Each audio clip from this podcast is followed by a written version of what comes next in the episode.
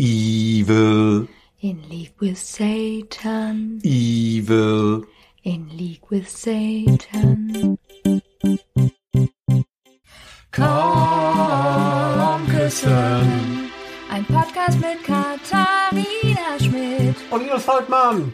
Ja, herzlich willkommen zu einer neuen Folge von unserem wunderbaren Kommen, Küssen Podcast, das Alphabet des Lebens.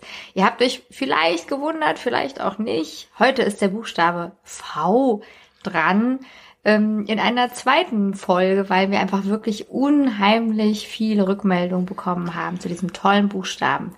In unserem Podcast darf ich aber erstmal begrüßen den tollen Linus Volkmann, hallo, ja, in League with Satan. Das ist auch unser Motto, nicht wahr? Zusammen mit Satan in der Liga, wahrscheinlich so, oder Verein oder so.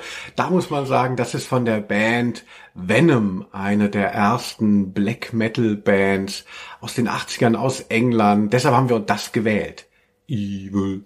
Ja, hast du schön gesungen. Ja, das passt eben wirklich sehr gut zu unserem V, was wir heute ja nochmal behandeln.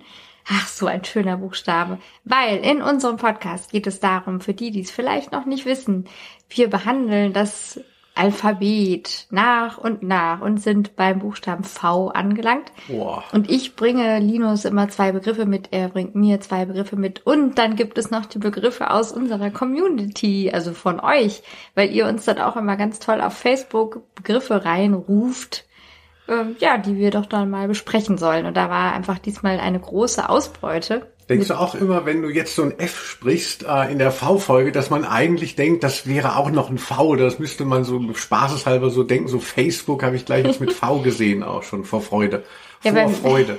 Bei mir ist sogar noch mehr, also dass ich dann denke, also nicht nur spaßeshalber, sondern ich denke dann spaßeshalber so mit V, ja, also sogar S-Begriffe denke ich mit V. Aha. Ja, Ja, aber V, das hatte ich ja schon bei der Original-V-Folge gesagt, V1, äh, da, das hat, gibt so viel her. Also wir hatten so von Vergnügen bis Verbrechen.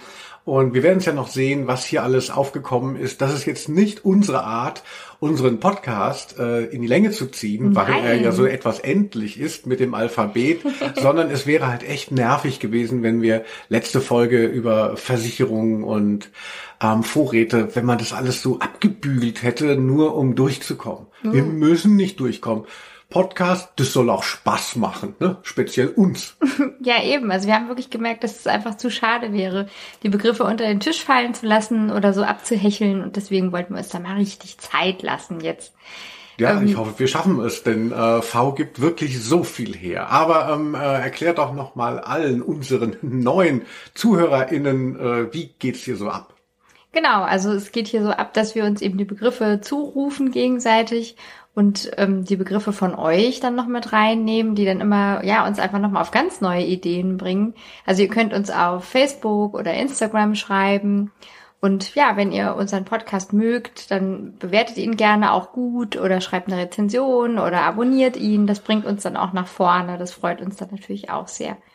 Ja, das ist mal voll gut. Voll ja. gut. Also, ähm, äh, genau, also unterstützt euren lokalen Podcast-Lieferanten. Ja, und die Erweiterung, also wer ähm, so Lust hat, der kann natürlich auch zu uns ins Kommküsten Hinterzimmer kommen. Hm, was, Ähm, was soll auf, das denn sein? auf Patreon, patreon.com slash Hm. Kommküssen. Da findet ihr uns. Ja, und da haben wir dann einfach immer noch mal so ein bisschen mehr Zeit und Muße. Es gibt auch kleine Filme von uns zu sehen. Wir machen immer so ein Briefing zum Wochenende. Und im Moment behandeln wir das Thema Pizza ausführlich und bereiten uns gerade mit großen Schritten auf unser Sommerfest vor, was wir Zoomerfest genannt haben, weil natürlich da besonders viele Leute kommen können.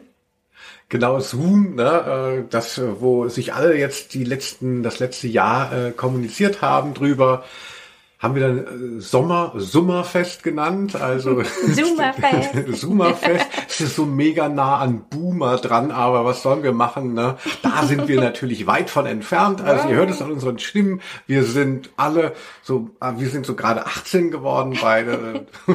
Aus dem Stimmbruch raus, aus dem Gröbsten raus. Genau, wir sind so junge Leute und sagen euch einfach mal, wie es ist und erzählen euch von der Mondlandung. Wundert euch nicht. Ne? Wir haben uns halt einfach auch viel angelesen über die Zeit. Ja, und Also, wer halt Lust hat, äh, der kann eben zu uns äh, ins Hinterzimmer kommen und jetzt natürlich äh, passenderweise gleich zum Zoomer-Fest mit einsteigen, was nächsten ja, Freitag irgendwie stattfindet. Ja, da machen wir ein großes Quiz. Das wird so ein bisschen wie Wer wird Millionär, nur in geil.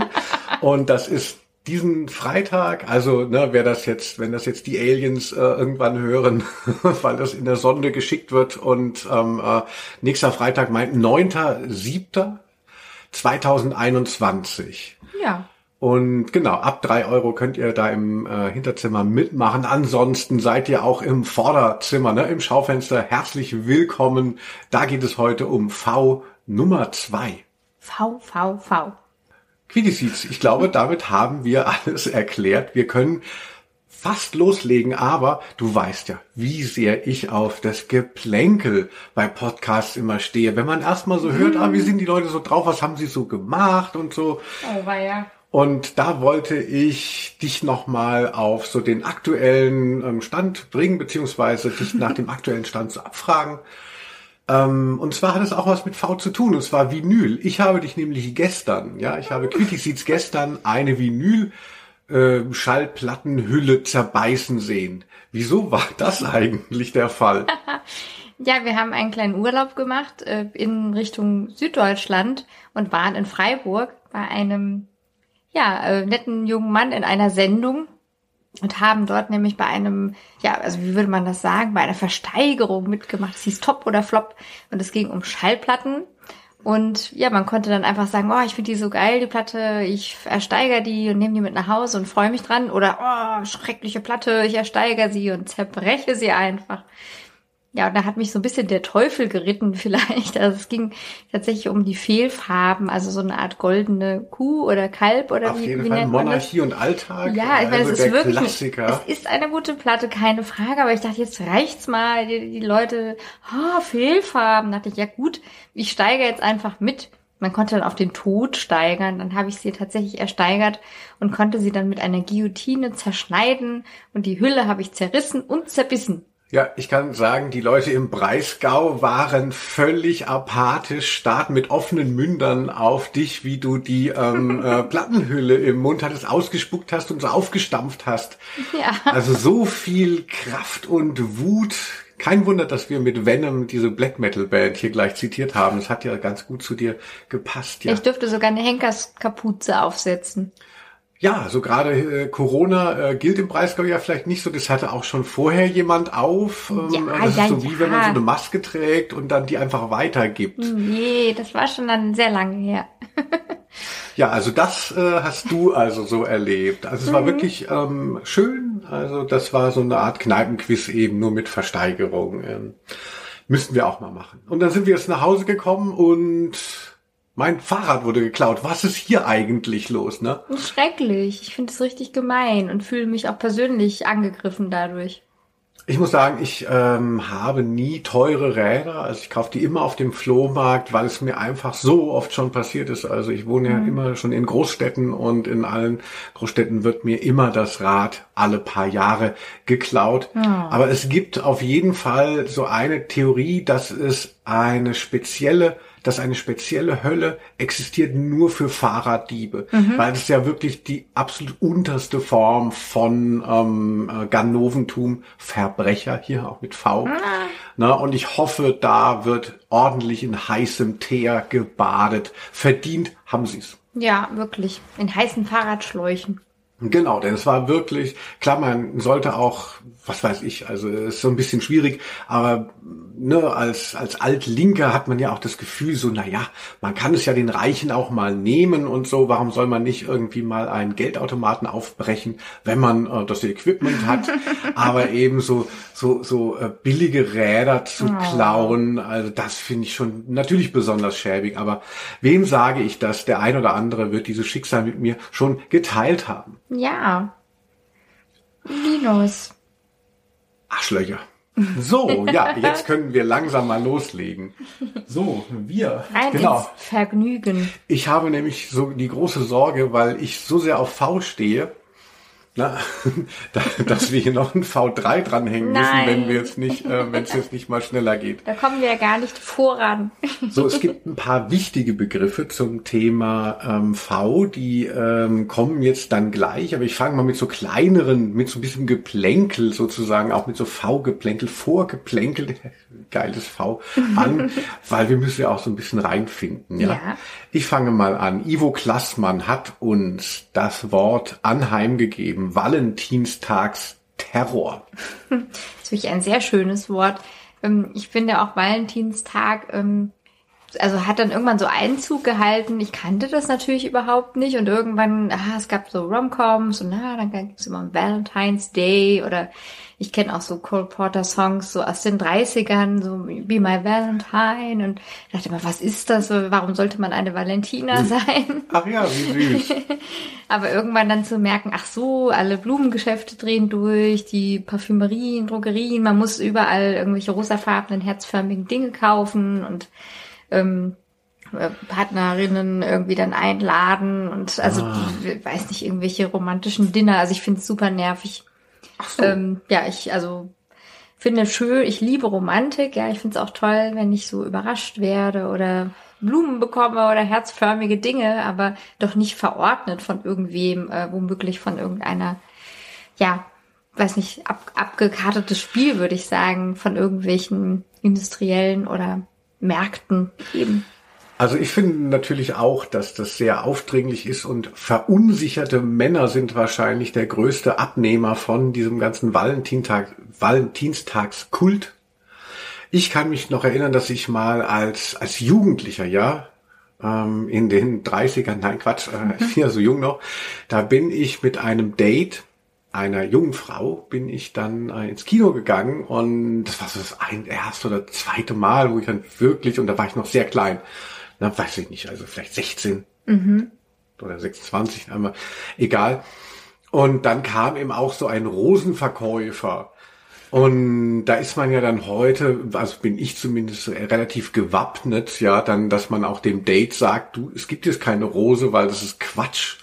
Aber da war ich natürlich so verwirrt und dachte so, wenn ich jetzt die, diese Rose nicht kaufe, dann denkt das Date so, dass, dass ich es nicht drauf habe oder dass ich sie nicht schätzen würde. Und dann habe ich, dann hat ja die Rose überreicht bekommen und dann bekam ich den Betrag genannt, der für diese Rose ähm, äh, aufgerufen wurde, der sehr hoch war. Also und du kannst in dem Moment natürlich nicht feilschen, weil es ja eine romantische Geste ist, die dir da aufgezwungen wird. Und wenn du dann eben dann sagst du, nein, dann, dann nehmen sie ihren Dreck auch wieder, das ist ja nun wirklich ein schlimmer Moment und und darauf wird es ist ja ist das ja kalkuliert. Also es war jetzt ja kein Valentinstag, sondern du meinst jetzt einfach dieses ähm,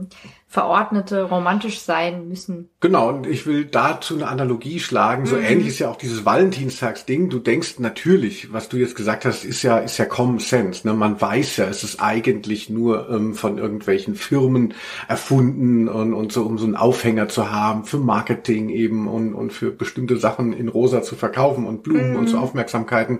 Aber trotzdem denken ja dann viele, ja, aber wenn ich das jetzt nicht mitmache, dann ist ja eventuell ähm, mein Partner, meine Partnerin, mit dem ich mich äh, vielleicht doch nicht so intensiv austausche, dann vielleicht sauer und dann bringt man aus schlechtem Gewissen was mit. Und der andere denkt auch, wenn er nichts kriegt, vielleicht so, ach, ich, ja, ich finde es zwar auch blöd, aber alle kriegen was. Also es, es wird ja so, ähm, es wird ja so ein sozialer Druck auch damit erzeugt. Ja, Das eigentlich müssten sich ja beide was schenken. Also ähm, es ist irgendwie, dass es ja in Filmen dann auch meistens nur so dargestellt wird, dass dann eigentlich nur die Frauen was bekommen müssen. Also auch das ist ja irgendwie schon mal komisch. Ja, ist wie Hetero-Scheiß, oder? Ja. Also ich denke, das ähm, erinnert mich natürlich dann auch so an Muttertag, was ja dann auch so blöd ist, finde ich. Also ja, irgendwie um die Mutter zu ehren oder was soll man dann da irgendwelche Blumensträuße überreichen? Wenn man es nicht macht, ist man ein schlechtes Kind. Aber eigentlich sollte das Verhältnis ja sowieso geklärt sein und man sollte irgendwie, also sich ja doch des Respekts der anderen Person und der ja, Wertschätzung irgendwie sicher sein. Und das fand ich auch immer so ein bisschen problematisch, diesen Termin. Also Vatertag Genau, ist ja also was anderes. Das ist, glaube ich, nicht so, dass man so Vatertagskarten verschickt oder so. Da wird Vati halt in so einem Leiterwagen besoffen durch den Ort gefahren. Da weiß man gar nicht, was soll man ihm noch schenken, außer ein paar Alka-Seltzer. Also, Ja, ja, also das genau. ist wirklich ganz anders, so wird ganz anders gehandhabt. Eben, ja, Die aber Mutter da- da will Blumen, der Vater will einen freien Tag, um zu saufen. Also Ja, da merkt man Alles einfach, das, komisch. das, das sagt ja sehr viel auch über die Gesellschaft und eben auch über diese Paarbeziehungen, diese äh, Heterosexuellen dann aus, also welche Rollen da irgendwie sind, ne? Ja. Ach, die Mutter, die die ganze Zeit sich aufopfert und man weiß es ja eigentlich und jetzt kriegt sie mal Blumen und der Vati, ne? Der braucht einfach mal seinen Freiraum hier zum Saufen, damit er nicht auf dumme Gedanken kommt. Also da steckt schon auch sehr viel Klischee drin. Aber ich bin ehrlich gesagt, wenn äh, Ivo Klassmann uns gesagt hat, Valentinstagsterror, also ich fühle mich davon nicht so sehr terrorisiert, ähm, weil ich das jetzt nicht, also ich ich habe den Tag tatsächlich nicht übernommen. Also ich habe jetzt nicht versucht, über den Tag irgendwie äh, stattzufinden in romantischen Liaisons. Und auch an auch Muttertag ist dankenswerterweise von meiner Mutter wird es nicht eingefordert, weil sie weiß, dass ich sie die ganze, das ganze Jahr auf Händen trage. Na, ähm, insofern. Also, äh, also ja. Ja, man das, kann das, sich entziehen, denke ich. Man kann sich da auch committen, irgendwie vielleicht so, dass, dass man das vielleicht gar nicht braucht. Genau, also es gibt schon Sachen, die, die mich mehr fertig machen als der Valentinstag. Also so, so weit würde ich gehen. Quitseeds. So, wollen wir mal äh, losgehen. Ähm, und zwar, ich mache noch mal einen halbwegs ähm, äh, ein Begriff, der noch nicht so sehr ins Eingemachte, im Eingemachten sitzt. Verliebt sein. Wünscht sich Aurel Lefebvre wünscht sich Jascha Farangi und Kati Hinzmann, diese hoffnungslosen RomantikerInnen. Ja. Ja, passt irgendwie. Valentinstag. Eben, oder? Nee, verliebt sein, äh, ja, das finde ich natürlich einen tollen, erstrebenswerten Zustand. Alles ist irgendwie intensiv und ähm, also so eine Art Katastrophenstimmung ja vielleicht auch ähnlich. Also man fühlt sich so aufgekratzt, kann nicht mehr schlafen und nicht mehr essen und oh, ich bin, glaube ich, verliebt, Schmetterlinge im Bauch. Aber ähm, also in ja, unterm Strich ist es auch ein sehr anstrengender Zustand für den Körper. Also ich habe auch mal gelesen, dass es schon also großer Stress einfach ist und so biochemisch gar nicht so ein Unterschied zu ähm, ja, einer großen Prüfungssituation oder so. Ja, es ist einfach klar, es, äh, man ist auf so einer Not, äh, Notmodus geschaltet und funktioniert so ähm, ja so hysterisch irgendwie weiter, aber es ist nicht wirklich gesund und ich glaube, deswegen ist es auch gut, dass es vielleicht nicht so ewig anhält. Aber ähm, Ach so. ja, also ich denke, so an, an sich so verliebt sein kann ja auch bedeuten, so, ähm, na, ich entdecke immer wieder neue Dinge und ich bin immer wieder begeistert einfach auch von Sachen und ähm, es wird ja auch, glaube ich, immer mehr gerne so verwendet. Ah, ich bin verliebt in diese Tasse oder in diesen Kaffee oder in dieses Lied. Oder diese ähm, äh, Marke. in diese Marke, genau. Ja, also das, ähm, glaube ich, ist ja auch so eine Art Haltung, dass man so merkt, ah, ich bin jetzt, äh, gestatte mir auch weiterhin offen und empfänglich zu sein für neue Dinge, ähm, die mich so begeistern, dass ich dann sagen könnte, ach, da bin ich jetzt richtig verliebt irgendwie in diese Sache. Ach, das hast du aber wunderschön gesagt. Also wirklich. Ja, also da kann ich gar nicht so viel noch äh, hinzugeben. Also ich finde auch, verliebt sein, also ich finde es jetzt nicht so körperlich bedrohlich, wie du es geschildert hast, aber es ist schon, ich finde es schon auch so eine Haltung. Also es ist ja sonst auch so eine Erzählung in für für Liebe, dass man so erst so verliebt ist und dann ist halt eben alles geil und dann irgendwann ist ist es dann nur noch Liebe beziehungsweise dann ist man noch am Ende noch Ist es verheiratet. nur noch Gewohnheit? Genau, und dann steckt, steckt dann auch viel so dahinter, ähm, viel, viel schwingt dann mit, dass dann auch was vorbei ist und so eine, die Attraktion von dem anderen nicht mehr so ausgeht oder so wahrgenommen wird. Und also, weil ich eben Verliebtsein auch so toll finde, äh, ist es was, was ich mir ganz bewusst bewahren möchte. Und genau wie du sagst, also auch gerade im, im Alltag, also wenn ich mich für Musik äh, interessiere oder für irgendwelche ähm, Podcasts begeistere, dann ist es für mich schon so nah dran, beziehungsweise ich versuche das vielleicht auch so in die Richtung zu befeuern. Also ich will das zu, zulassen, ähm, äh, ich will mich begeistern können, ich will verliebt sein in alle möglichen Sachen. Also ich möchte das nicht nur so als quasi als Entree für eine ähm, lebenslange Liebesbeziehung, ähm, die irgendwann im, dem, mit dem Tod endet und äh, am geilsten war die Verliebtheitsphase von drei Wochen. Also so möchte ich nicht leben und lieben müssen. Also ich Ja, möchte schön. mehr. Gerade ganz verliebt, wie du das sagst. ja, ich glaube, es sind ja auch so kleine Dinge oder Eigenschaften auch am anderen, die man dann immer wieder neu entdeckt und merkt so, ach, das ist eigentlich das, was mich auch immer wieder neu verliebt macht. Und das ist ja auch der Blick, den man sich selber ähm, erstmal aneignen muss vielleicht. Ja, genau. Also wie er die Fußmatte ableckt Ja, und so so schön. den Hund der Nachbarn in den Hintern tritt. Was? Das ist einfach was Besonderes, ne? Wie er immer so Witze macht, um Sachen abzu... ja, nicht so doof, komm. Ah, nein, nein, nein, ich will, die, ich will das Verliebtsein in die Länge ziehen, wie du weißt. Also. Ja, wollen wir mal, ähm, ach, bevor wir jetzt ins ganz Große starten, dann komme ich jetzt mal zu meiner kleinen Anekdote. Und zwar, was sagt dir der Begriff, eingesandt von Red André Schmelter, mhm. ist auch ein ähm, Stummfilmstar zu sein, würde ich denken, Elisabeth äh, Volkmann, Ah, beziehungsweise Volkmann an sich. Also Volkmann, wer es nicht weiß, so heiß ich Idioten. Linus Volkmann. Linus Volkmann.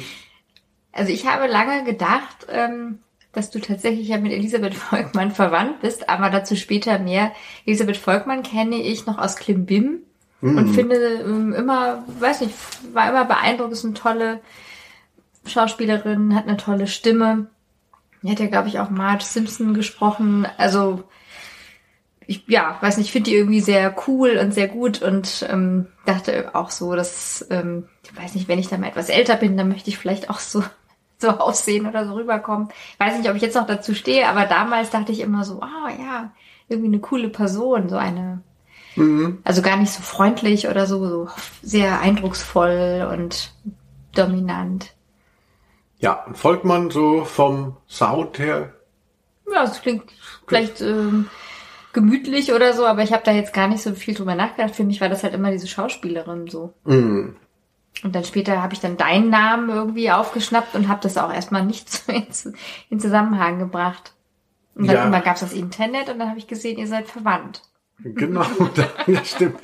Das muss ich gleich noch klären. Ansonsten ist ja der Mädchenname meiner Mutter Rebenstock. Das ist auch ein schöner Name. Und äh, Volkmann finde ich das okay, ne, ist halt ein sehr deutscher Name und mit diesem Mann dahinter, ja, okay, kann man machen. Diese ganze Rollengeschichte beim Valentinstag, also da hätte ich schon schön gefunden, wenn man einfach nicht sagt, äh, die Frau muss den Namen des Mannes annehmen. Ja, was ist das denn für ein, das doch nun wirklich nicht eine Gleichwertigkeit von beiden, äh, sondern da ist ja klar, quasi der Mann dominiert den Quatsch, ne, Beziehungen.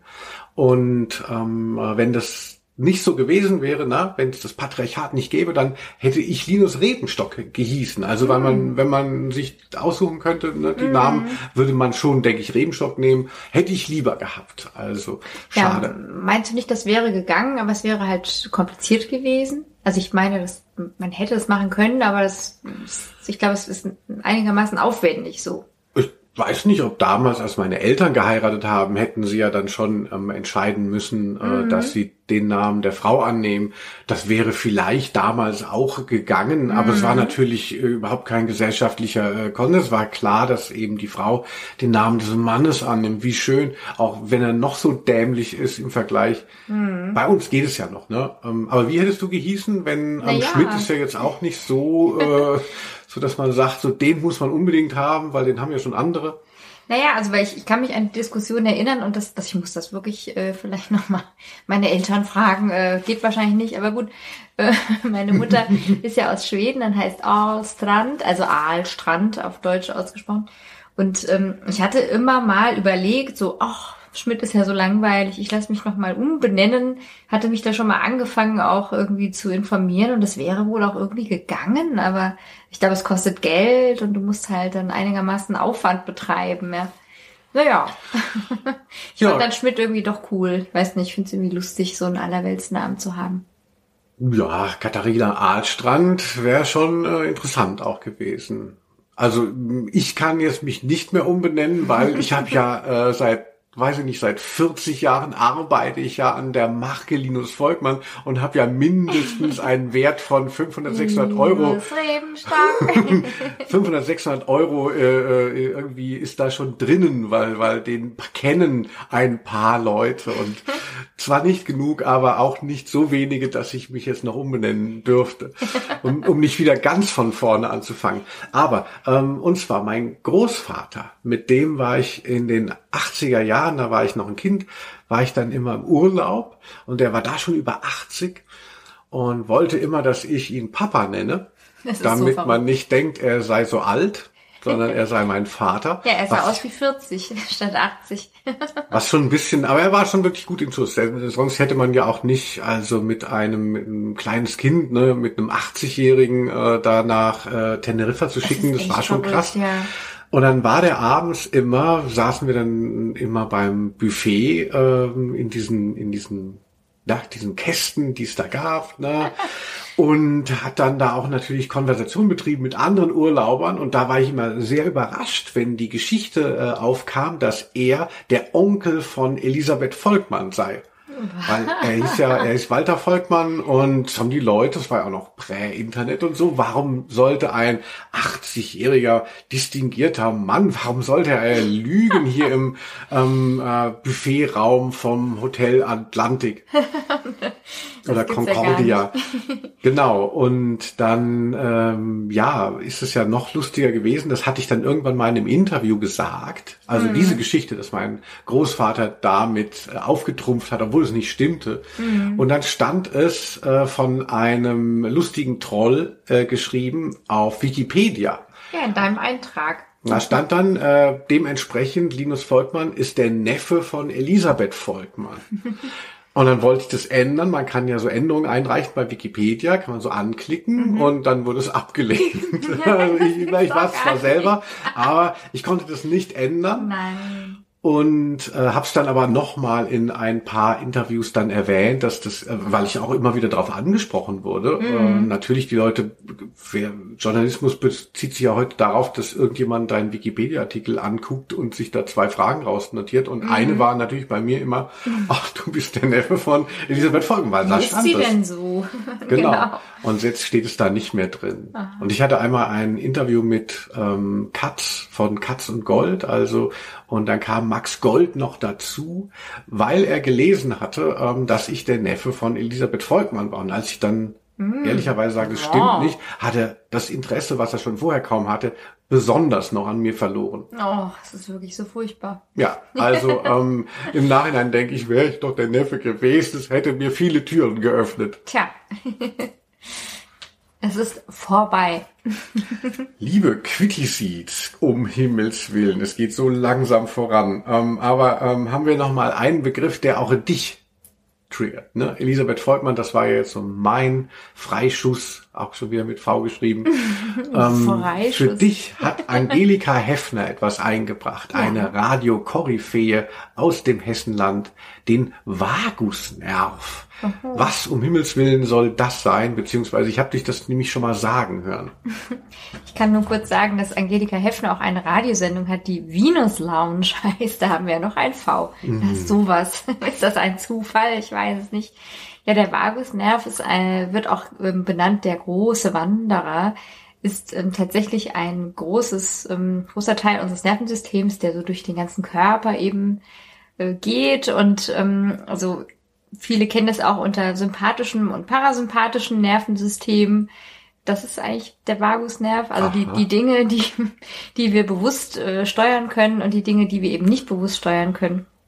Und ähm, also vielleicht äh, bin ich jetzt ein bisschen auf dem ähm, biologischen kalten Fuß erwischt, aber der Vagusnerv ähm, sorgt eigentlich dafür, dass wir uns regulieren können, beziehungsweise eben nicht regulieren können. Also es sind eben so die Dinge, die dann so Stress verursachen und wir kommen nicht mehr runter oder so. Dann ist der Vagusnerv halt dauer angespannt und eigentlich ähm, im Idealfall ist es so, dass wir, wenn wir reguliert sind, dann ähm, ist es so, dass wir morgens aufstehen, ähm, ah, wir kommen so in so eine Aktivität, wir machen Dinge und dann merken wir, oh, ich habe jetzt vier Stunden gearbeitet, ach, ich mache jetzt wieder eine Pause und dann schaltet sich eben der Vagus wieder in den Ruhemodus. Also es geht in so Wellen Und die meisten Leute ähm, hier in unserer Gesellschaft, die haben das so nicht. Ja? Also man mhm. wacht morgens auf, so wie ich, kann gar nicht von selber eigentlich wach werden und erstmal Kaffee und dann bam, wird irgendwie das Nervensystem so so Power gebootet, so wumm, von 0 auf 100.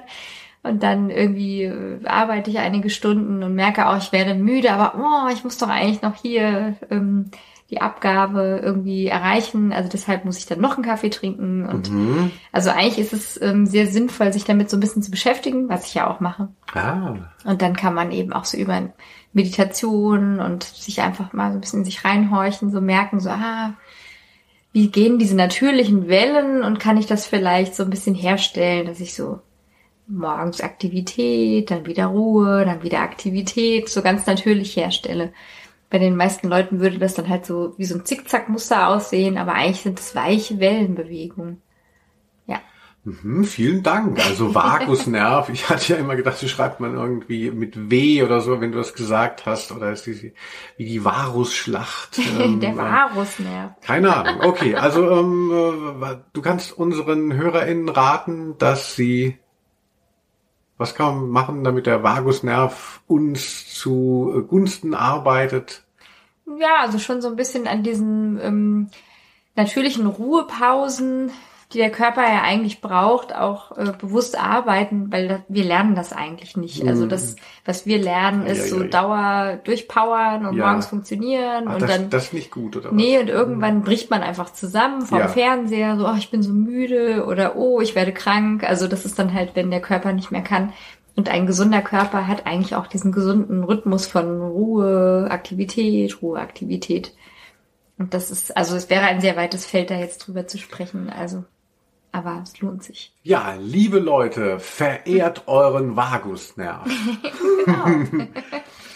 So, wollen wir noch einen weiteren Begriff? Ich würde jetzt mal sagen, es gibt so zwei ähm, Begriffe, die sehr ähm, zentral sind, auch für die heutige Sendung, die ja schon um, ähm, in die erste halbe Stunde gegangen ist.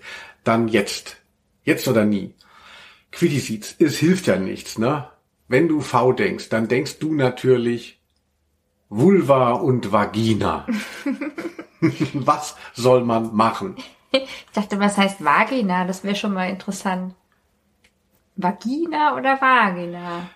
Ähm, äh, Wort, die nicht, also Lehnwörter ähm, betont man, glaube ich, auf der zweiten Silbe, wenn man elegant sein will, mhm, beziehungsweise da, mhm. ich bin eben nicht so sicher. Ähm, äh, mhm. Vagina, ja, möglicherweise, aber äh, da kann es also auch. Also auf Englisch würde es ja auch Vagina heißen, deswegen passt es ja eigentlich wieder. Also ich denke immer, ich sage es nicht dauernd laut vor mich hin, aber ich denke immer Vagina, wenn ich es lese. Interessant, ja.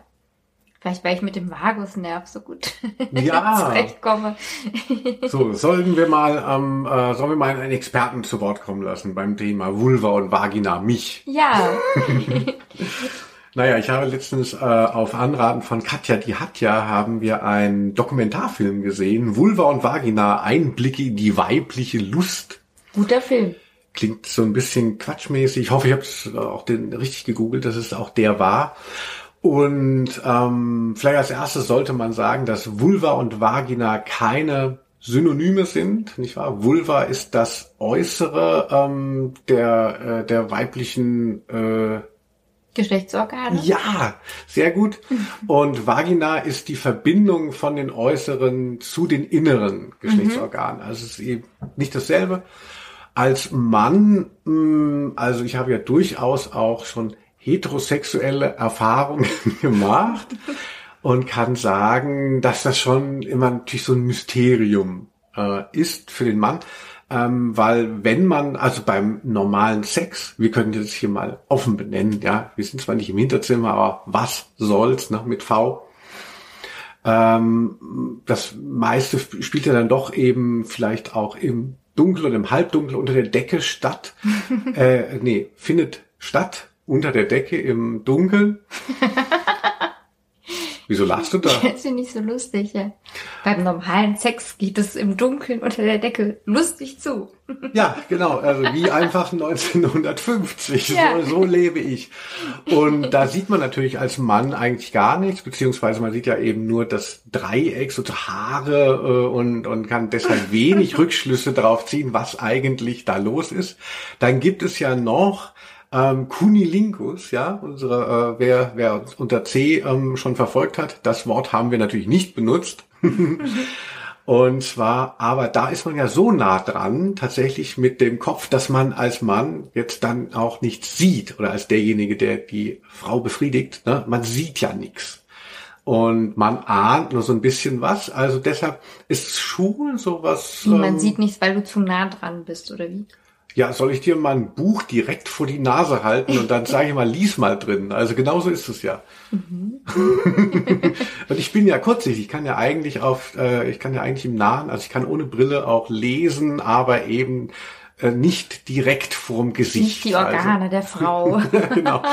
Und deshalb ist es schon irgendwie so ein, so ein, da verstehe ich schon, dass das auch so ein bisschen so ein mystisches äh, Ding ist, ne? Die, die Vulva, also gerade eben, aber auch für viele Frauen, ne, ähm, gibt ja auch so, so, dass so Scham belegt ist und dass man eben nicht die ganze Zeit, so wie es in den 70er Jahren verordnet wurde, dass man sich auf den Spiegel setzt und überhaupt mal so richtig äh, sich damit konfrontiert. Also ich denke, dass wahrscheinlich genauso wie viele Männer auch ihren Penis gar nicht so eingehend kennen, ähm, geht es vielleicht auch Frauen so. Und natürlich eben ähm, äh, gerade auch Heteromänner haben wahrscheinlich wenig äh, genaue Ahnung. Also ich habe auch äh, zumindest äh, als Jugendlicher immer noch gedacht, dass äh, die dass daraus was gepinkelt wird und ähm, äh, der Rest, dass das eine Öffnung ist. Du meinst die Harnröhre. Harnröhre, ja. ja. Ich bin jetzt äh, ne, mit diesen ganzen ähm, verrückten Begriffen, ähm, äh, ich, daraus wo gepinkelt wird, ne, wie, ähm, wie wir auf der Straße sagen. ja, also so ungefähr ist das, was ich mal mitgeben möchte. Aber jetzt du. also wenn du uns nicht noch ein bisschen mehr sagen könntest. Naja, ich bringe mal Licht in die Sache. Also es ist ja nun mal so, dass die ähm, Geschlechtsorgane bei einer Frau dann ja meistens eher versteckt sind und nicht so offensichtlich wie ein Penis, der natürlich dann da exponiert äh, maumelt und die Hoden oder so. Oh. Ja.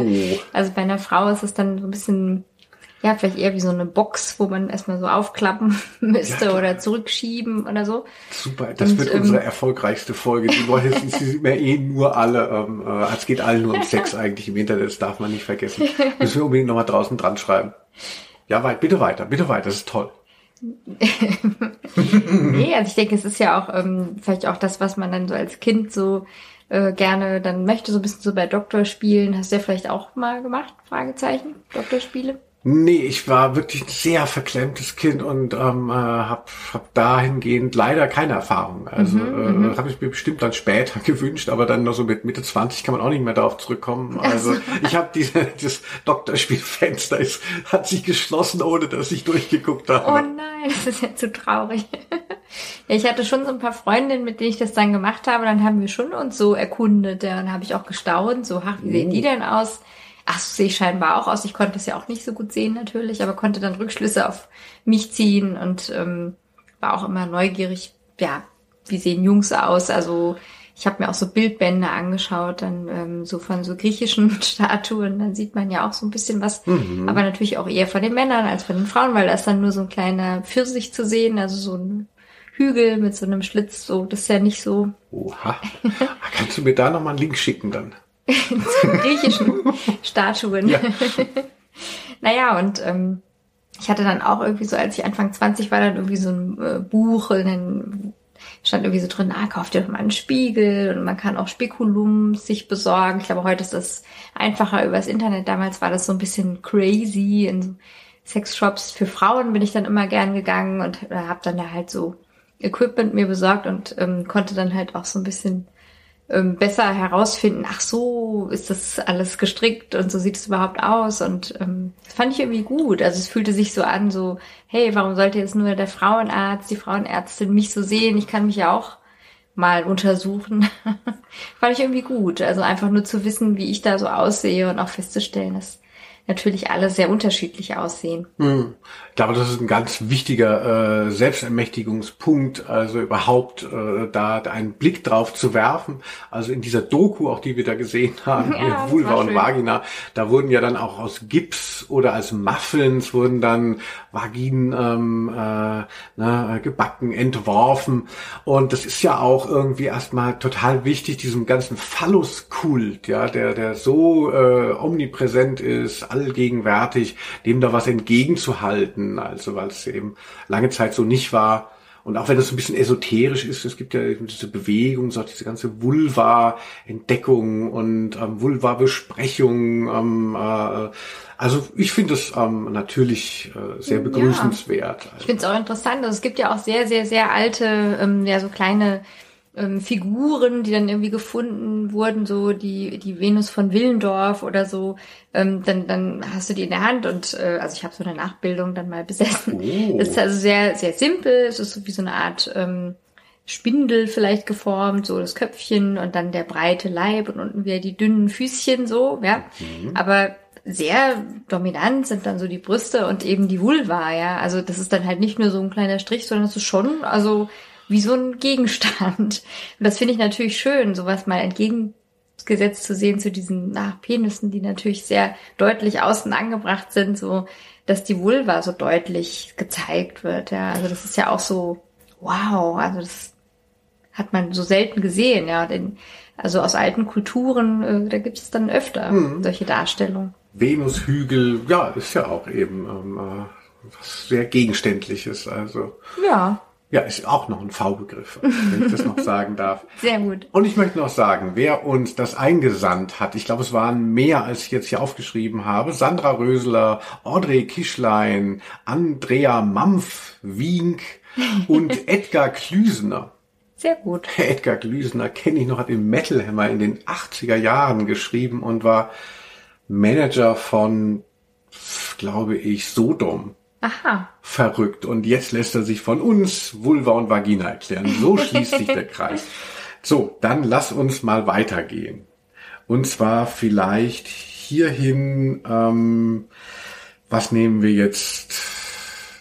Liebe Quittiseeds, Volapük hat Jörn Piontek eingesandt.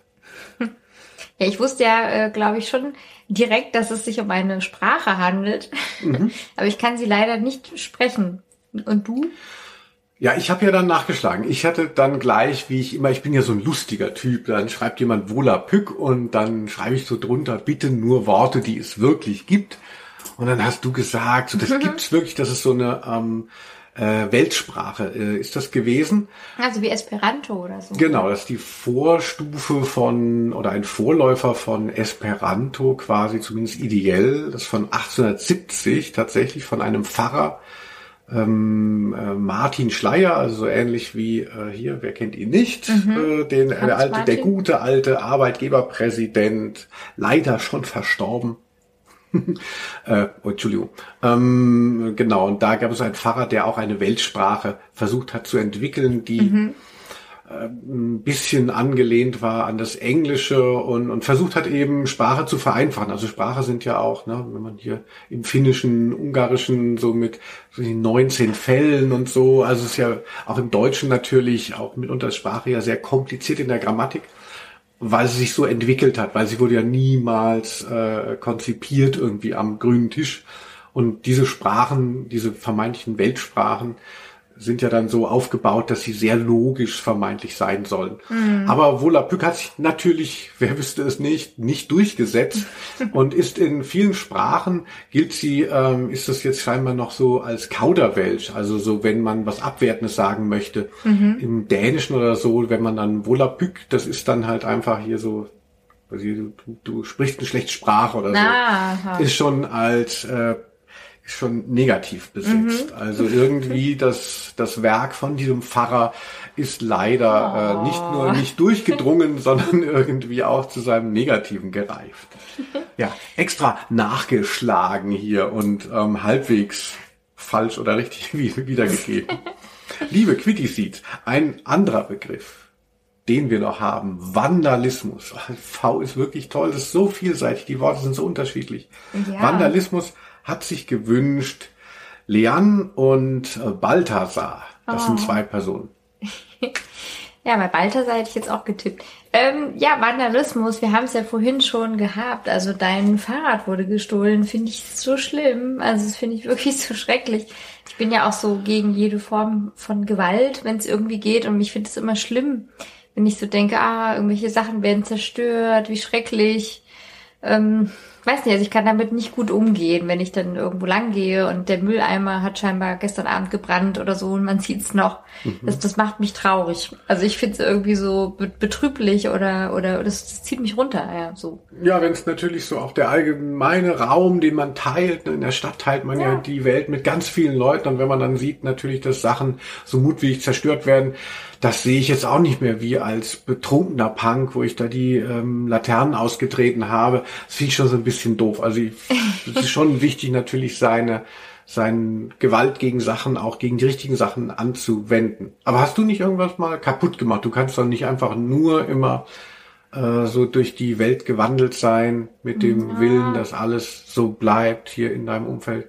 Ja, Hast du wahrscheinlich- was umgeworfen. Naja, wahrscheinlich wäre es besser, ich würde mehr Sachen kaputt machen, damit ich nicht so viel in mich reinfresse. Aber darf ich noch mal erinnern, ich habe gestern eine Platte zerstört. Und zwar die von Fehlfarben guillotiniert. Also das ist ja wohl dann Das ist schon ziemlicher Vandalismus. Eben. Ne? Das hat Vandalismus mir auch gut getan. an dem großen deutschsprachigen Popkanon. Das hast du sehr gut gemacht. Ja, aber auch nur natürlich verordnet, weil die Bühne da war, weil es vorgesehen war. Also ich tue mich wirklich schwer daran, sozusagen, ach, ich kaue Kaugummi, ich bin jetzt durch damit, ich schmeiß es mal auf den Gehsteig. Das finde ich schon ganz belastend, weil ich denke, oh ja, dann wird dann irgendwie ein Kind reintreten oder der Hund, der vielleicht später kommt, wird es aus Versehen aufessen. Ich richte damit Schaden an. Also ich, ich kann das nicht gut.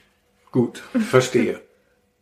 Ich habe ähm, äh, in diesem Podcast ja schon einige ähm, Sachen zugegeben. Also ich habe ja in meiner Jugend einiges kaputt gemacht, auch im öffentlichen Raum. Ich habe die äh, Schule besprüht und nicht zu knapp. Und äh, die legendäre, wer es nochmal nachhören möchte, es gibt eine Sonderfolge zum Thema Scheitern. Da habe ich darüber äh, gesprochen, wie ich versucht habe, das große Plakat von Helmut Kohl äh, mit Benzin zu übergießen und anzuzünden, was nur aus technischen Gründen nicht funktioniert hat, nicht weil ich Hemmungen gehabt hätte. Und äh, auch natürlich, wer erinnert sich nicht an das J mit Jugendsünde, als ich versucht habe, einen Zigarettenautomat aus der Wand zu brechen mit dem Auto. Also ich finde es schon auch irgendwie bewundernswert, so ein bisschen, wenn Leute dann so einen Zerstörungswillen haben. Also als du das dann erzählt hast, deine Heldentaten, dann, ja, dann habe ich wirklich gestaunt. So, ach so kann man drauf sein. Ja, ich kenne dich ja. Also du bist ja jetzt auch irgendwie mir vertraut, aber das fand ich dann krass, ja. Also mir doch irgendwie eine fremde Welt. Ja, also ich kann schlecht äh, Vandalismus so aburteilen, also weil es für mich doch auch ein Stück weit ein Selbstausdruck immer war und und mich auch nicht so ganz verlassen hat. Ich habe schon das Gefühl, ich möchte vielleicht die Umwelt und irgendwen ähm, äh, bestrafen äh, oder ähm, quasi nicht funktionieren. Ähm, äh, aber natürlich soll es niemandem so weit schaden und eigentlich muss man sich dann schon sehr, man muss schon sehr genau gucken, um äh, Vandalismus zu betreiben, der nur die Richtigen trifft. Ja, und deshalb finde ich es genau wie du im öffentlichen Raum, dann Vandalismus habe ich wenig Verständnis auch dafür. Also da denke ich, die jungen Leute, ne, einfach mal einsperren. Ne? Das Ah, mal zur Vernunft. denkst du nicht. Positiv gemeint, ne? Nein. So, Späßle, liebe junge Leute, ne? ähm, äh, macht weiter alles kaputt. Ne? Wir sind ja hier liberal. So, Seeds, ein guter Begriff.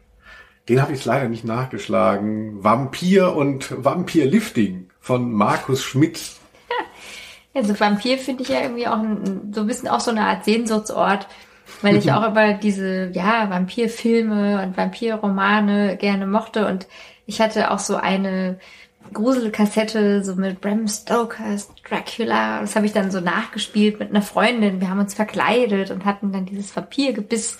Und ich finde das auch irgendwie sexy. Also es hatte ja immer so ein bisschen so dieses erotische, so, ah, ich werde gebissen, oh Gott, ich gehöre jetzt dazu. Also so diese komische, was da so mitschwingt halt, dass, dass diese ja, Vampire dann ja in den Filmen auf jeden Fall dann irgendwie so gut aussehen und ewig leben, aber natürlich jetzt auch nicht so richtig gute Leute sind. Und ich fand das irgendwie immer anziehend so. Ja, ist ja so ein, so ein Narzissmus-Thema auch, glaube ich, so in, in der zweiten Ebene, der, der Vampir, der auf der einen Seite eben so schön und so ja, so machtvoll ist. Ja, das aber Mächtige, glaube natürlich, ich. Mhm. natürlich sehr ähm, auf sich, ähm, auf seinen Vorteil äh, bedingt sein muss und ähm, der auf Kosten von anderen überleben kann nur. Also es ist natürlich auch sehr bildlich dahingehend. Ja, ich denke, das kennen wir ja vielleicht auch alle, so diese Leute, die dann so, so Energievampire sind und ja, man trifft sich oder unterhält sich und hinterher denkt man, um Himmels Willen, ich bin fix und fertig, das war ja gar, hat mir nichts gegeben, es hat mir alles genommen. Ja, das ist ja auch, also. Original mit solchen Leuten bin ich immer wieder zu tun, äh, habe ich immer wieder zu tun. Also so meine schöne Energie, äh, liebe Energievampire, wer das jetzt hört, äh, ihr wisst, wer ihr seid. Nein. Ja, ansonsten ist für mich auch Vampir, also ich mag ja gerne Horrorfilme ähm, und alles, was damit zusammenhängt. Also ich finde, John Sinclair finde ich ganz toll. Und habe ich gerade letztens in einem anderen Podcast da lange drüber gesprochen. Und was soll ich sagen? Also ähm, Vampir ist irgendwie aufregend. Also Lost Boys, einer der tollsten Filme, weil er so äh, das so ein Highschool-Film ist, eher Coming of Age und dann aber eben auch noch so ein Horrorfilm. Tolle Mischung, ja. Genau, also da sind auch super. Oder der kleine Vampir. Der kleine Vampir. süß. Oh. Angela Sommer Bodenburg oder Rüdiger. so. Ähm, Ja, wunderbar. Interview mit einem Vampir auch fand ich auch damals einen guten. Film. Achso, du hast es geguckt. Natürlich. Ja.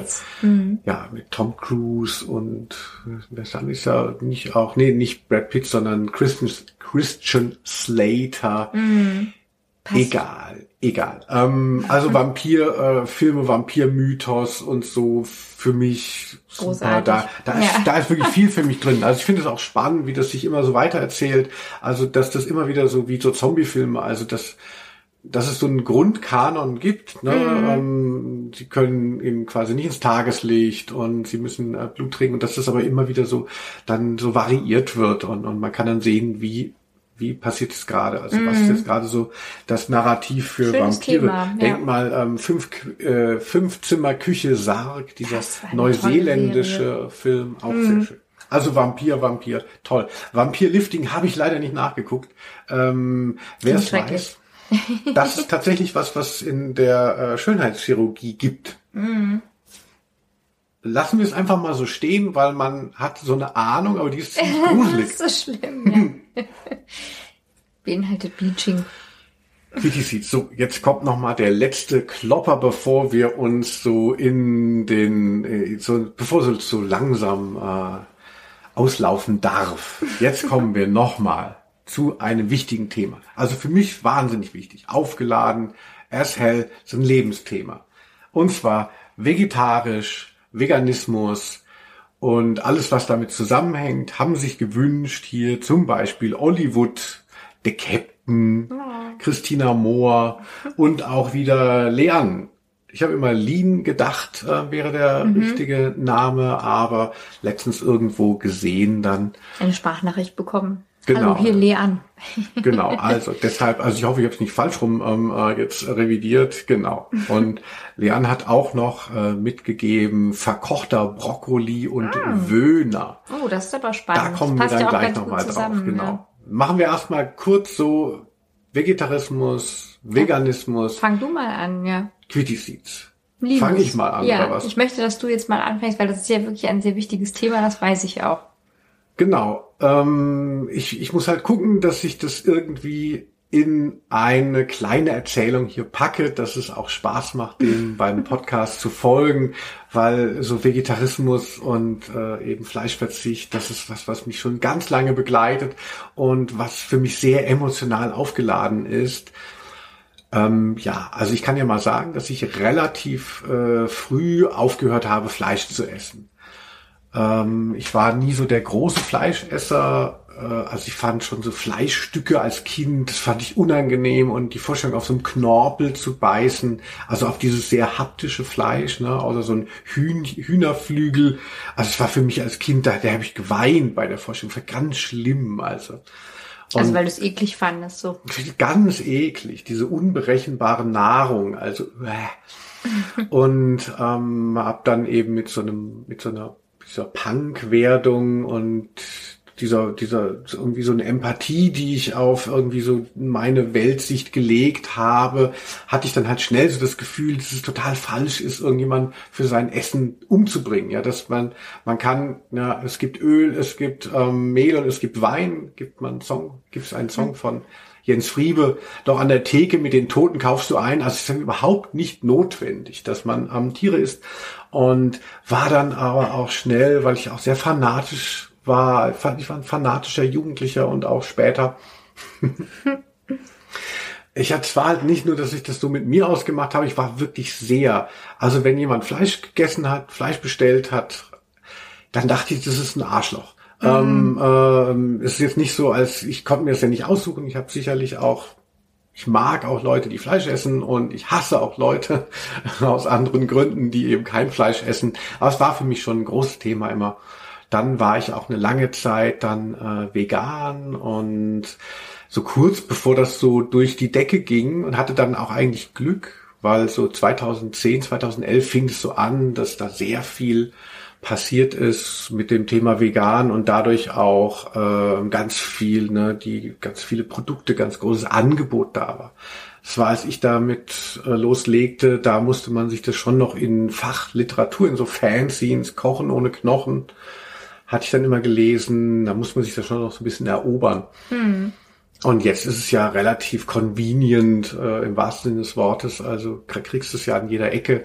Und mittlerweile ähm, esse ich aber auch wieder ähm, äh, Käse. Äh, viel ist auch nicht so geil, aber ich bin dahingehend mir gegenüber nicht mehr so streng, obwohl es sicherlich ähm, auch nicht schlecht wäre, das wieder mm. zu aktivieren. Das ist so mein Status. Ne? Und ich habe ihn früher noch besonders, aber heute immer noch. Also wir haben in der Mensa dann immer den Leuten so Salz in den Kragen geschüttet, die ähm, Fleisch gegessen haben. Was hab ich mich immer mit den Leuten wow, überworfen? Ja. Was war ich da immer sauer, also auf alle. Und Leute dann aus meinem Umfeld, die dann mal wieder Fleisch gegessen haben und so ja, den habe ich bestimmt auch keine leichte Zeit beschert. Aber es ist auch so, dass in meinem Umfeld auch viele Leute dann eben mit mir, ähm, also ich will jetzt nicht sagen, dass ich da so ein großer Influencer war, aber ich habe sicherlich auch den einen oder anderen äh, zum Umdenken genötigt oder auch gebracht. ja. da, äh, da schäme ich mich natürlich vielleicht ein bisschen dafür, wie es gelaufen ist, aber für das Ergebnis nicht. Ich denke, jeder, der kein Fleisch isst, macht was Richtiges und in einer Welt, wo man ja gar nicht weiß, was ist richtig, was ist falsch. Ich denke, es ist einfach falsch, Fleisch zu essen. Punkt. Hm. Äh, ja, das war so mein. Ähm, ja, ja, ich, ja. Ja, aber jetzt sag du doch mal, du bist ja für alle beim Komm-Küssen-Podcast, die es etwas moderater und vernünftiger wollen. Sag du doch nicht. mal, wie man normal damit umgehen kann. Ach, das ist jetzt schwer zu sagen. Also, ähm, aber ich denke, ich habe ja vielleicht so ein bisschen ähm, andere äh, Phasen dann auch durchlebt. Also ich war schon auch recht früh, ähm, dann auch eigentlich habe ich mich vegan ernährt und einfach weil ich so einen äh, Partner hatte, der das gemacht hat. Aber ich war damals, es war halt so mein erster richtiger Freund, mit dem ich dann ja auch lange zusammen war. Und ich würde heute eben sagen, na ja, das war jetzt auch nicht gerade so eine total ähm, selbstbestimmte Beziehung, sondern ich habe halt immer das gemacht, was der auch gemacht hat. Und der war viel älter und dann war der halt irgendwie so, ja, sich vegan ernährend, fand ich dann irgendwie auch cool und hatte auch das Gefühl, ähm, das ist jetzt auch gar nicht so eine große Sache und das finde ich dann im Nachhinein halt auch immer so eigentlich schön, dass es eben jetzt gar nicht so das Ding war, so, wow, wir ah. sind jetzt hier vegan, sondern äh, ja klar, wir haben einfach ganz viel dann so thailändisch und überhaupt asiatisch gekocht und sind viel in so asiatische Lebensmittel dann ähm, Läden dann gegangen zum Einkaufen. Es gab halt Tempeh und Tofu und Kokosmilch und Punkt. Also das ist einem überhaupt nicht aufgefallen. Mir ist nicht aufgefallen und ich fand Sojamilch schmeckt sowieso besser irgendwie als Kuhmilch und dann habe ich mich dann halt äh, einfach auch so ernährt wie der und dann kam das halt tatsächlich dann so mit der Trennung von diesem äh, Typen, dass ich so dachte, jetzt esse ich wieder Fleisch. Also ich also wie Gerhard Schröder, hängte, als er ja, von Hindu Schröder es, getrennt hatte. Hängte es schon irgendwie an diese Beziehung auch an und habe dann so das auch lange dann beibehalten, weil ich glaube ich für mich das auch so diese Verknüpfung war. Ich bin jetzt völlig fremdbestimmt und ähm, ja und dann irgendwann habe ich dann aber natürlich auch immer mal wieder gedacht, hm, ja, ist es denn überhaupt noch richtig? Oder ähm, hatte dann auch so über dich dann jetzt so gemerkt, na ja, ist jetzt auch gar nicht so gemütlich, wenn wir jetzt zusammen im Urlaub sind und ich esse Muscheln und du guckst komisch, dann ist es ja auch gar nicht so schön für mich. So ähm, und jetzt ja, hat sich das aber irgendwie doch so ergeben, dass ich denke, es ist schon auch besser und ich lasse es eben sein, aber ähm, vielleicht ist es eher so ein sanfter Übergang gewesen, was mir auch wichtig war. Also dass ich jetzt halt nicht das Gefühl hatte, ah, ich bin jetzt irgendwie so äh, wie ein Fähnchen im Wind, sondern ähm, ich denke, es ist also auch zeitgemäßer und ähm, ich, ich merke halt, dass mich das Thema auch schnell überfordert, so mit vegan und so, weil ich halt dann denke, naja, das, das ist schon dann schwierig zu gucken, so, was, ist eigentlich mit meinen Wollpullovern? Ist das mhm. lustig für Schafe, so geschert zu werden? Ich glaube nicht geschoren zu werden. Also ähm, ich ich denke, dass das, da kann man dann wirklich so in die Tiefe gehen. Also ich glaube auch, dass viele Seifen immer noch nicht äh, wirklich dann nur auf Pflanzenbasis sind.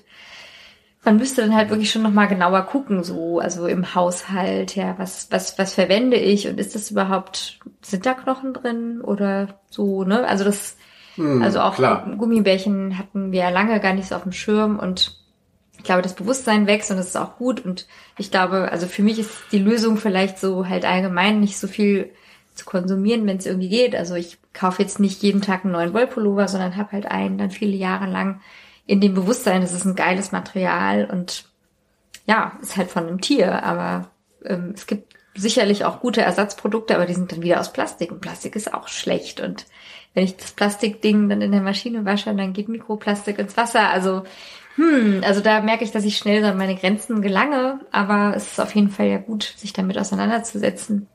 Ja, das finde ich auch wichtig. Finde ich auch schön, dass du das ähm, machst, weil es ist ja schnell der Punkt erreicht. Das kann sicherlich jeder so nachempfinden, dass man denkt, oh Gott, ich, man darf ja eigentlich dann gar nichts mehr und dann müsste man ja und dann hier und und und müsste, dürfte man nicht nur Fallobst verwenden und äh, aber da kommt man ja dann schnell, käme man so irgendwo hin, dass man denkt, dann ist alles egal und dann macht man halt nur noch Mist. Und das halte ich für falsch. Ich denke, man kann schon im Groben äh, zumindest äh, was machen, was eben weniger Leid verursacht als was anderes. Und dass das im Detail äh, immer noch zu zu spezifizieren ist, beziehungsweise im Detail nie ganz zu erreichen ist, das ein Ideal das ist halt so. Aber das sollte einen nicht daran hindern, sich eben mit seinen äh, Lebens-, Ernährungs- und sonstigen Gewohnheiten äh, einfach, ja, einfach hängen zu lassen. Also. Ja, das Bewusstsein ist, gehört halt mit dazu, ja. Genau, wie Albert Camus gesagt hat, es ist die Verantwortung eines jeden, das Leid auf der Erde zu verringern. Es geht ja eben nicht darum, es abzuschaffen, aber eben in seinen Möglichkeiten etwas zu verringern. Mhm. Ja, Ich zertrete jetzt noch mal ein paar Laternen, so sieht's aus. Ja, ich klaue jetzt noch mal die Räder der Nachbarn. so, Quitty Seeds, aber das Thema war ja noch nicht äh, zu Ende. Wir haben ja noch das Wort Wöhner gehört. Mm. Was soll das denn sein? Ja, genau, das, das frage ich Döner mich auch mit immer. V oder was? Grauenhaft. Also ähm, ja, Aufreger für mich. Also ich finde irgendwie diese, diese äh, Fleischersatzprodukte, die sich da so mit V schreiben, das nervt mich total. Also Wöhner ist ja scheinbar sowas wie Döner, dann eben mit irgendeinem äh, Produkt vielleicht aus Seitan oder Erbsenprotein oder so. Und es ist natürlich auch toll, dass es das gibt. Also ich denke auch, es schmeckt gut. Ich habe es noch nie probiert. Aber ich finde diese, diese Begriffe, das macht mich verrückt. Ich weiß auch nicht. Da fühle ich mich irgendwie so ach, ich muss jetzt dauernd lachen oder was. Also das irgendwas daran stört mich sehr, ja, dass ich mich so manipuliert fühle. Ja, das hatten wir äh, ja auch schon in anderen Folgen. Also also dass es so unangenehm ist, dass so Marken einfach nicht mehr nur einfach uns Produkte liefern wollen, sondern sie wollen unser Freund sein, sie wollen witzig sein, sie wollen eine Geschichte erzählen ja. und so äh, Emotionen auf sich äh, vereinen. Und so kommt es dann eben auch, dass die Produkte dann plötzlich äh, solche Gagvögel sind. Ja. Wir haben ja nochmal äh, nachgeschaut, es gibt von The Vegetarian Butcher, mm. also der vegetarische Metzger, ist so ein, so ein neuer Brand, den man immer wieder sieht jetzt im Supermarkt. Da heißt dann Hackfleisch, der Hackfleischersatz heißt Hick, Hack, Hurra. Respekt. Und dann gibt es auch etwas, das soll so sein wie Chicken Nuggets und das heißt Beflügel Nuggets. Mit V wahrscheinlich. Beflügel. Nee, aber ähm, äh, eigentlich, okay. ne? Im, im, im, im, Herzen, im Herzen auch mit V. Und das habe ich, ich hatte es ja noch mal nachgeschlagen, ne, äh, wie diese mm. bescheuerten Namen sind. Da habe ich dann auch gesehen, dass dieser Vegetarian Butcher, was ja so aussieht, als wäre das irgendwie so ein so ein Original-Brand, der einfach nur fleischlose Produkte ähm, verkauft. Das ist Unilever, das ist ein Riesenkonzern. Äh, also das ja, sind klar. die, die als also am Anfang, als ich für mich, mir ist das ja sehr nah. Also mhm. ich habe ja gesagt, dass ich so 2010, 2011 dann ähm, äh, vegan wurde und dann gab es dann auch langsam so in den Supermärkten so kleinere Marken, die dann auch vegane ähm, Ersatzprodukte verkauft haben. Und die wurden ja dann so fünf Jahre später wurden dann eben geschluckt von diesen ganzen ähm, Fleischquälfirmen, hier natürlich Gutfried und Wiesenhof, die dann gemerkt haben, mhm. dass sie, äh, dass, dass, dass ihr Produkt so ähnlich wie die Zigarette langsam mal so gesellschaftlich in Ungnade fällt und haben also einfach nur aus Profitinteresse erstmal auch mit 80 Prozent Ei klar, also mit so Quälei haben mhm. dann haben sie dann das, das Quälfleisch ersetzt. Und ähm, jetzt ist ja noch perfider, wenn dann eben man da gemerkt hat, ah, hier mit Wiesenhof und äh, Gutfried, da sehen wir auch schlecht aus. Wir tun so bei Unilever, als wären wir so ein kleiner äh, Bauernhof, der sowas herstellt. Einfach nur ekelhaft, ne?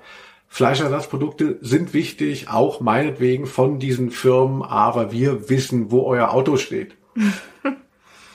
ja, also gut, dass es sie gibt auf jeden Fall, dass da irgendwie immer mehr passiert, aber diese lustigen Namen können sie sich meinetwegen sparen. Und die lustigen Namen, das möchte Quittisis euch nochmal ausrichten, die könnt ihr euch, ne? unter eure Beflügelnuggets stecken. Eben. Quitty Seeds. Wir haben jetzt schon, ich sag dir mal, weil du kannst es immer nicht sehen, wir haben mhm. eine Stunde sieben schon hier am Labern, Labern, Labern. Sehr es gut. gibt noch ein paar Begriffe. Ja. Aber es sind nicht mehr, also für mich war Vulva und äh, vegan, das war so für mich das, wo ich dachte, so, oh, das ist mir so wichtig, beides. nein, nein. vegan ist mir sehr wichtig und ähm, das möchte ich halt gut rüberbringen. Jetzt haben wir noch so ein paar Begriffe, die sind einfach zur Unterhaltung für uns alle da. Und zwar Vorbands hat Ten Cars Bulk eingebracht. Vorbands. Finde ich auch ein wahnsinnig tolles Thema, ne, weil es so Vorband, ne, ach, man darf vor einer großen Band spielen mhm. oder man sieht eine Vorband, die die man noch nicht kannte und ähm, die ist halt cool oder man geht wegen der Vorband hin, weil man cooler ist als die Leute, die zur Hauptband gehen. Was ist dein Ding zu Vorbands? Ja, finde ich auch cool. Also, ähm, ja, ich hatte auch schon so schöne Entdeckungen, also dass ich irgendwie bei Sigur Rose war und dann gemerkt habe, ach, Amina, das ist irgendwie so ein, ähm, ja, also auch eine coole Band, Aha, die mir Amina mit zwei I und die, ähm, also ich weiß gar nicht, gibt's die Rose eigentlich noch? Also Amina gibt's nämlich noch. und ich bin im Newsletter-Verteiler und sie haben auch gerade wieder ähm, Musik produziert. Also ich bin dann immer am ganz vorne dabei und also wer es noch nicht kennt, ist eine sehr schöne Band. Und da fühlte ich mich dann halt auch so, ah, ich habe so was Besonderes entdeckt, ja. Und das ist so, das kennt vielleicht dann so, kennen nicht alle, aber ähm, ist vielleicht so, so ein bisschen so ein Geheimtipp-Flair dann und dann zu merken, dass es eben wirklich auch was Besonderes ist, dass man dann dabei sei, sein kann. Ja. Ach, das finde ich toll, ja. Ne? So eine gute Vorband, das ist schon was wert. Ich habe so den Eindruck, dass ähm, aber das äh, Vorband entdecken durch das digitale Zeitalter so ein bisschen auch äh, verloren hat.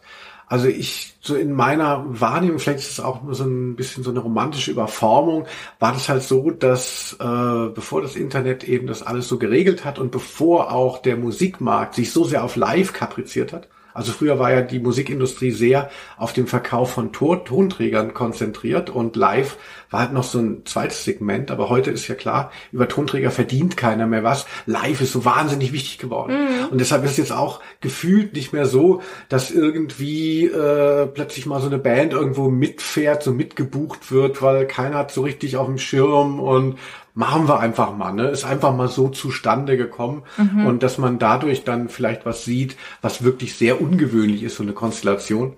Weil ich glaube, es ist heute einfach schon sehr viel kalkulierter, die, die Live-Auftritte, da ist mehr, mehr Blick drauf und natürlich sind diese Vorband-Slots, gerade auch bei etablierteren Bands, wirklich, da wird nichts mehr mit Zufall vergeben, sondern mitunter ist das ja Pay-to-Play auch. Also das heißt, dass jemand, dass sich eine kleinere Band wird dann eingekauft auf eine Tour von einer großen Band, mhm. weil ja klar ist, das ist eine wahnsinnige Werbung. Mhm. Kann ich mir vorstellen, ja. Ich kann mich auch noch erinnern, weil du es jetzt eben mit Zygeros gesagt hast, dass äh, ich kann mich noch erinnern, dass ich so Tokotronik gesehen habe als Vorband von den fünf Freunden. so die fünf Freunde waren größer als Tokotronik. Also jeder, der das jetzt hört, äh, wahrscheinlich 99 Prozent haben die fünf Freunde nicht mehr auf dem Schirm. Das war eben gehört. auch eine Hamburger Schule-Band. ähm, ja, äh, genau.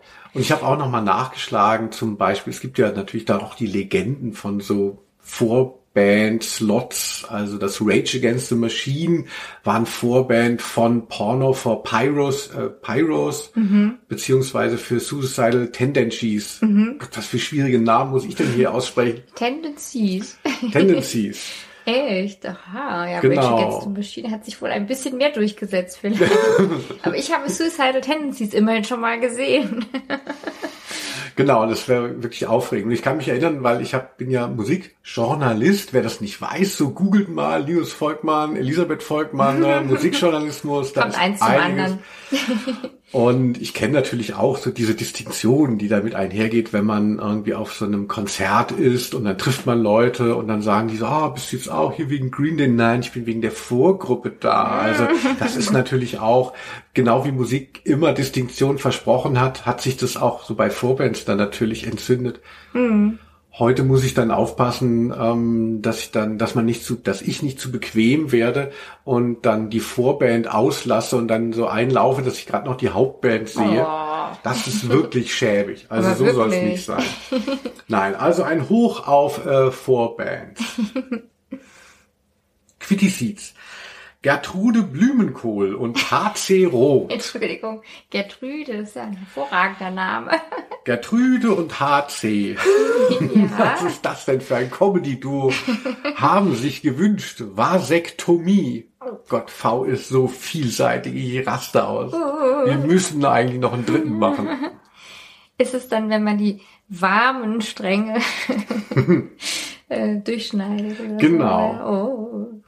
Ja, interessantes Thema. Also ähm, ich, ich finde es eigentlich ja gut, also wenn, wenn Männer sich dann äh, mal überlegt haben, so, ach, ich will eigentlich ja jetzt gar nicht mehr so Kinder haben oder ich habe schon welche, dann, dann mache ich das mal. Ich hatte einen, einen, einen Lover, der hat das gemacht. Das fand ich irgendwie cool. Da wusste ich halt, ach, es kann nichts passieren. Der hat das gemacht. Der meinte auch selber, es war jetzt gar nicht so ein großes Ding. Ich habe später gehört, man kann es sogar auch wieder rückgängig machen. Aber das ist vielleicht gar nicht so garantiert, dass es klappt, ne? weiß ich jetzt nicht. Genau, ist Volker Wittkamp anwesend, auch ein V, der äh, berühmte Urologe. Ähm, ja. Ich glaube nämlich auch, dass eine Vasektomie reversibel ist, also mhm. dass man die rückgängig machen kann und dass sie weit weniger ähm, äh, gesundheitliche Implikationen beinhaltet als eine Sterilisation bei Frauen. Also mhm. das ist eigen, das ist dass eben dadurch, dass ja Frauen immer das, äh, die Verantwortung übergeben wird in Bezug auf Verhütung. Ach, da haben wir ja noch ein paar.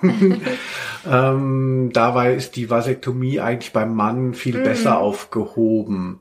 Ja, ich fand das immer irgendwie cool und dachte halt, ach, warum machen das nicht viel mehr Männer, weil ich eigentlich immer sehr viel zu tun hatte mit diesem Verhütungsthema und mir immer unheimlich viel Sorgen gemacht habe und ähm, ja, also dachte halt, wie schön wäre das, wenn das jetzt ja, vielleicht mehr Männer machen würden. Ich kann auch verstehen, dass man vielleicht als Mann dann denkt, oh Gott, äh, bin ich dann noch ein Mann oder funktioniere ich noch oder also dass es natürlich auch bedrohlich ist, so ja, dass, also dass, dass da sowas durchgetrennt wird. Auf ist ja auch schon Fall. ein massiver Eingriff, ja. Ja, das dann äh, bei der bei dem Samenerguss, Gott, das wird unser bester ähm, äh, Podcast. Ich hoffe, es wird äh, auch wirklich gescannt nach solchen äh, Keywords, dass da nur noch Luft käme. Aber ich habe irgendwann mal, irgendwann mal gehört, nee, also es sind halt quasi Was, keine? Samenzellen äh, mehr drin, aber irgendwas passiert dann schon noch.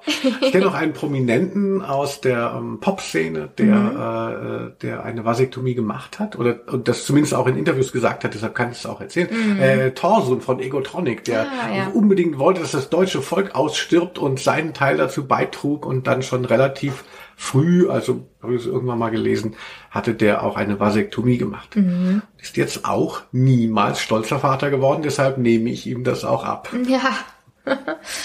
ja, und wie, wie stehst du dazu? Also konntest du dir das irgendwie mal vorstellen? Ähm, ja, also wäre ja wahrscheinlich, wenn man in einer heterosexuellen Beziehung ist und auf äh, Verhütung ähm, verzichten möchte, ne, also gerade auf Hormone, die Pille oder eben äh, dann Kondome, was ja auch immer so ein bisschen nervig sein kann. Also dann ist das durchaus äh, eine Möglichkeit. Ich finde es auch genau wie du, ne, so ein Eingriff schon gruselig. Aber jetzt für mich hat sich jetzt diese, hat sich diese Frage jetzt nie so gestellt gehabt. Also ich hätte bestimmt auch gejammert und mich gewunden, aber wenn das äh, notwendig gewesen wäre, wäre es auch für mich, denke ich, in Frage gekommen. Aber jetzt so von meinem Lebensstil und von dem, wie es äh, bei mir war, war das jetzt nie so Thema. Also es war jetzt nicht so, dass das mal irgendwie auf dem Tisch lag. So, soll man das jetzt machen oder nicht? Äh, ich bin ganz froh, dass ich da nicht äh, aus emanzipierten Gründen hätte Ja sagen wollen und müssen. und jetzt, na ja, also gut. Na, also die äh, Beweglichkeit meiner Spermien werde ich noch mal runterposten. Oh ja, das müssen wir noch mal testen. So, Quitty Seeds. Gott, wir sind immer noch nicht fertig, aber es sind die letzten vier Begriffe. Gott, ich muss weinen. Oh, das schöne V. Ah, gut, machen wir es mal kurz. Wir machen einfach mal, das, äh, das, das interessiert dich wahrscheinlich gar nicht so, beziehungsweise das kennst du vielleicht gar nicht von Stefan Gillis, aber ein so guter Freund von uns. Wir wollen das nicht aussparen. Van der Saar. Ja, kannst ja was zu sagen. Es gibt einen Song von Dackelblut, der heißt Edwin van der Saar und das Ah. ist der Torhüter der Holländer gewesen. Und dadurch, dass die Rivalität zwischen Deutschland und Holland gerade im Fußball natürlich sehr, sehr, sehr explizit immer wird, hatten die denn einen Song und der hieß, geht, geht eben gegen Deutschland, der singt dann eben so, dass ähm, die äh, oder 08 gegen Holland. Also das Schlimmste, was man eben der deutschen Nation zufügen könnte, das wurde ihr gewünscht, 08 gegen Holland. Und dann singt ein Frauenchor, denn die spielen ja im Tor mit Edwin van der Saar. ah, okay. Genau. Und ähm, äh, deshalb ist Edwin van der Saar irgendwie so eine Kultfigur für die Anti-Deutschen immer gewesen. Und naja, jetzt hat das ja Yogi selber erledigt. Also man braucht sich ja gar nicht vor der ähm, deutschen ähm, Omnipotenz zu fürchten. Ja, ich fand den Song auch immer wahnsinnig toll und äh, ja, also ganz schöner Moment, dieser Frauenchor, spielen ja im Tor mit Edwin van der Saar. Und das war so ein Zwei-Meter-Typ. Also deshalb ist der so zumindest ja in Erinnerung von Stefan Gillis zum Beispiel. So, nächster Punkt.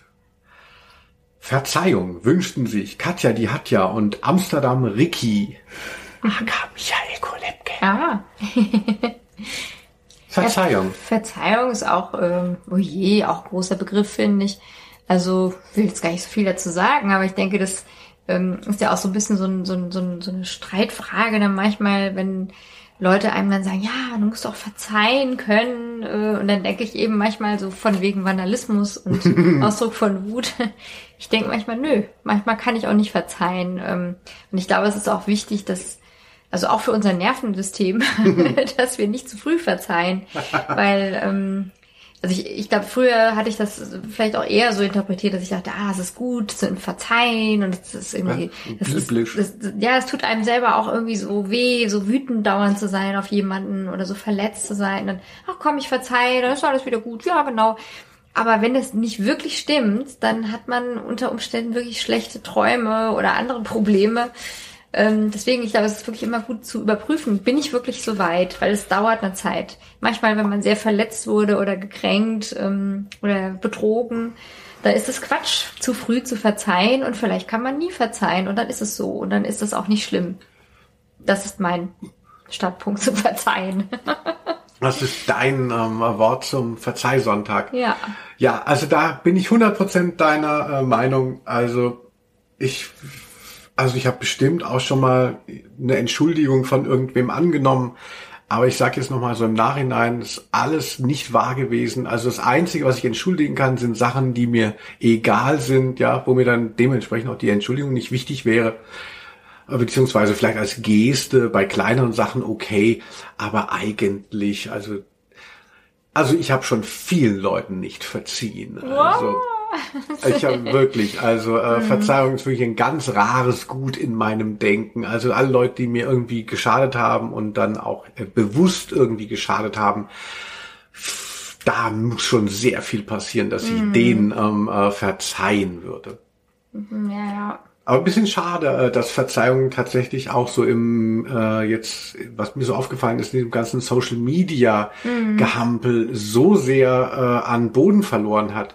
Also es ist ja oft so, habe ich, dass dass eben gerade auf Twitter, ne, dass so Leute gelyncht werden sollen für irgendwas, was sie blödes mal gesagt, geschrieben haben. Da, ähm, äh, gerechtfertigt oder nicht, ist dann gar nicht so die Frage. Und dann sind die Leute meist dann recht überfordert und äh, versuchen das zu, versuchen sich zu rechtfertigen oder auch sich zu entschuldigen. Und eigentlich ganz oft, eigentlich ist es immer so bei so einem Shitstorm, dass dann vielleicht jemand aus ja, aus, aus, aus Angst oder eben auch vielleicht auch aus äh. Erkenntnis, aus Einsicht ähm, um Verzeihung bittet. Es wird nicht mehr gewährt. Dann heißt es so, nein, ähm, äh, hier, wer, wer sich, also dann hier, dann, der soll gefeuert werden, der soll verbrannt werden. nicht entschuldbar G- dann. Genau, also es ist alles, also es ist so ein Ritual, das so entstanden ist, um, äh, um eben so eine vermeintliche Verzeihung, die niemals erteilt werden darf, fast schon. Ah, schwierig. Also, Also da möchte ich auch so meine eigene, ähm, meine eigene Unfähigkeit, dem einen oder anderen zu verzeihen, auch äh, vielleicht nochmal auf die Probe stellen, weil es mich wirklich nervt.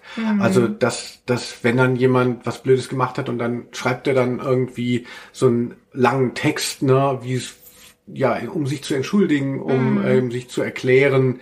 Und dann wird das nicht angenommen. Das tut mir richtig weh. Also, dass man nicht mehr Verzeihung erlangen kann in dieser Shitstorm-Gesellschaft.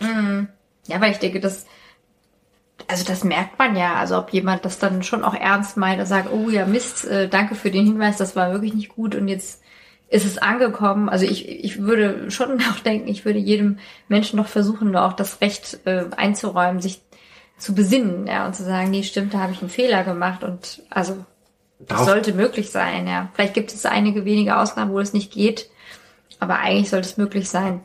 Ja.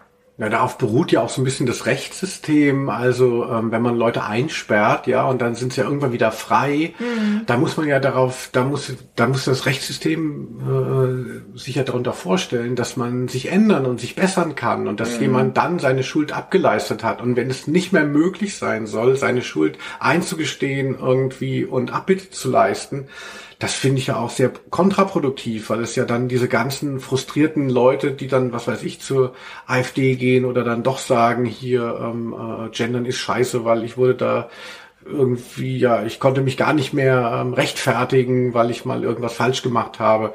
Also ich finde es halt kontraproduktiv. Also wenn man den Leuten keinen Weg zurück äh, anbietet, dann hat man ja wirklich nur noch so eine ganz extreme ähm, Gralshüterschaft von die Leute sagen, was ist gut, was ist schlecht und ähm, Und das andere fällt dann raus. Genau, und wenn jemand dann äh, da nicht funktioniert hat, beziehungsweise da einen Fehler gemacht hat, auch einfach einen Fehler gemacht hat. Es geht ja nicht darum, dass, dass, dass Leute werden ja auch zu Recht vielleicht beschuldigt, aber ähm, wenn es dann kein Zurück mehr gibt, ja gut, dann ist meiner Meinung nach das Rechtssystem von äh, Verzeihen äh, auch ausgehebelt.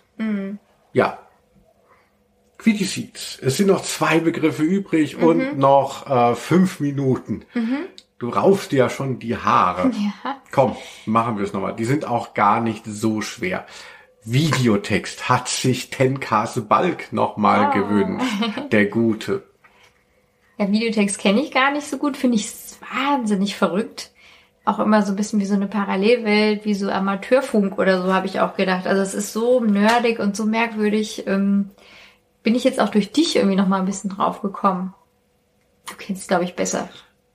Genau, ich würde sagen, den zweiten Begriff schenken wir uns. Wir machen jetzt mit Videotext Schluss. Dann haben wir es ja fast geschafft. Ja, Videotext ähm, ist ja äh, also noch ist ja noch so vor dem Internet. Also ich habe das immer gerne benutzt. Also gerade in Hotelzimmern dann immer auf geguckt, wo ist der Textknopf und dann auf 333, dann sieht man, äh, was es aktuell äh, läuft und was demnächst läuft. Und äh, ich mag halt auch diese Pixelgrafik, äh, die es dann immer gibt. Also weil es ja, wer, wer das kennt, es ist ja ein sehr eingeschränktes Medium und dadurch halt auch genauso spannend, äh, fast schon künstlerisch. Also ich habe dann meinen, ich hatte meinen größten Viral-Hit auf Facebook hatte ich tatsächlich, als ich eine Videotextseite fotografiert habe.